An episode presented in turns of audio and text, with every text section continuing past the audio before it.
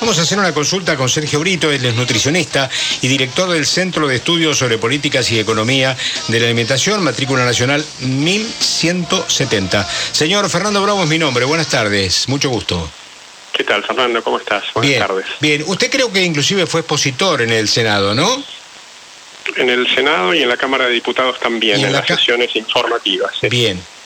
¿Y, y cuál, qué cuál es la opinión que más se destaca sobre esto que se va a, sancionar seguramente en, el día de hoy? Al menos es lo que se espera en, el, en diputados. Bueno, yo creo que se trata de una, de una ley largamente anhelada, por, por, lo menos por toda la comunidad del- de la nutrición desde, desde hace muchos años. En nuestro caso, hace 15 años que venimos estudiando e investigando sobre el tema del etiquetado frontal de alimentos, con lo cual Argentina, eh, digamos que entra en el conjunto de países del mundo que crecientemente están Sí. adoptando una regulación del etiquetado frontal como parte de un conjunto de intervenciones y de programas orientados a promover una alimentación más saludable en un contexto claramente obesogénico en Argentina. Unos 26 millones de personas padecen de sobrepeso, con lo cual este tipo de regulaciones, por supuesto, que forman parte, no son ni la única ni la más importante, pero forma parte del conjunto de medidas necesarias para enfrentar esta problemática. ¿Y por qué la industria tiene alguna objeción al respecto? Bueno, yo creo que hay, o sea, el, el tema del etiquetado frontal es un tema eh, que genera muchas eh, diferencias de, de opinión. Pensá, Fernando, que en el mundo este, hay decenas de modelos de etiquetado frontal de alimentos. O sea, no hay un solo modelo, con lo cual obviamente cada uno de ellos tiene aparejados una serie de cuestiones eh, técnicas mayormente que tienen que ver con diferencias respecto de qué tipo de productos se van a ver más impactados o menos impactados o si me gusta.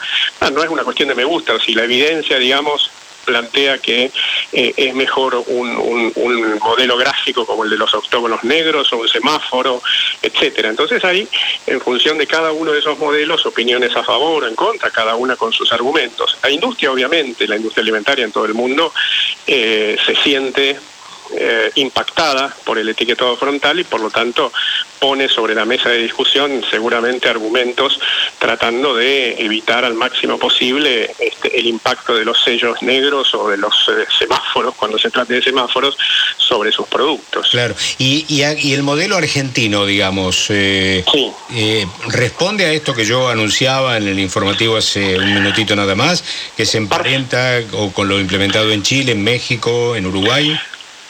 Eh, Parcialmente, Fernando, porque en, esta discusión del etiquetado creo que es bueno aclararle a la audiencia que hay dos eh, eh, cuestiones centrales. Por un lado, lo que vamos a ver en el frente del envase, que es el modelo gráfico. En el caso nuestro, seguramente lo que vamos a ver es el octógono negro. Sí. Este, así como otros países, como te dije, tienen semáforos, tienen Sí, una sí. banda de cinco colores, tienen estrellitas, vale decir, etcétera. Esta es una cosa. Y en eso sí somos parecidos a Chile, a Uruguay, a Colombia, a Perú, este, dentro de América Latina, Canadá, Israel, en otros lugares del mundo. Es decir, son todos países que tienen como modelo gráfico un octógono, en la mayoría de los países negros, en algunos países rojo.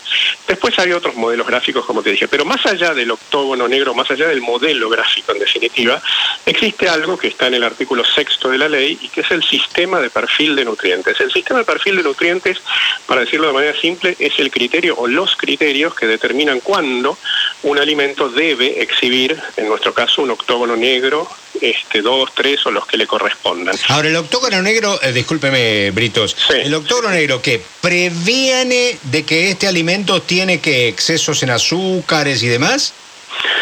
Claro, el octógono negro le comunica al consumidor que el alimento que lo tenga en el frente del envase tiene un exceso en el contenido de alguno de estos nutrientes críticos que vos señalabas. Exactamente. Y el perfil de nutrientes es... Pero la- no habla, no habla de un, de un, a ver, para que la gente lo entienda, ¿no? Hablemos con mayúsculas. No habla de un alimento prohibido, ¿correcto? No, no, no, por supuesto que no, Bien. no, no, no. O sea, en, en realidad es un es un desincentivo este, Sí, al al alimento porque claro. porque obviamente de alguna manera el octógono negro le comunica al consumidor que esa no es una buena elección, con lo cual se entiende que obviamente esto va a desestimular el consumo de alimentos que tengan más cantidad de sellos negros. Claro. Y el sistema de perfil de nutrientes que yo comentaba tiene que ver, es algo así como la llave que determina cuándo un alimento debe exhibir ese octógono negro. El sistema de perfil de nutrientes que está regulado en este proyecto de ley que hoy se está discutiendo en diputados eh, es similar al que utiliza México y México es el único país del mundo que utiliza este sistema de perfil de nutrientes de OPS. Nosotros vamos a ser el segundo país del mundo, con lo cual ahí, eh, por eso decía yo parcialmente, cuando hacías referencia a tu, a, tu comentario previo, porque ni Chile, ni Uruguay, ni Brasil, ni Paraguay próximamente, ni Colombia, ni Perú, este, solamente México en todo el mundo utiliza el mismo sistema de perfil de nutrientes que mm, la ley que hoy se está discutiendo probablemente consagre en Argentina. Bien. Brito, buenas tardes, Jorge Elías lo saluda. Eh, ¿Qué tal, Jorge? No, entiendo bien eh, la oposición. Es decir, eh, a ver, pienso en el tabaco, por ejemplo, que dice fumar es perjudicial para la salud, y no sé si ha bajado el índice de fumadores. Pero no entiendo la oposición cuando mm, se habla de grasa, sodio, azúcares en los alimentos con el fin de combatir la obesidad, justamente la hipertensión y los riesgos cardíacos.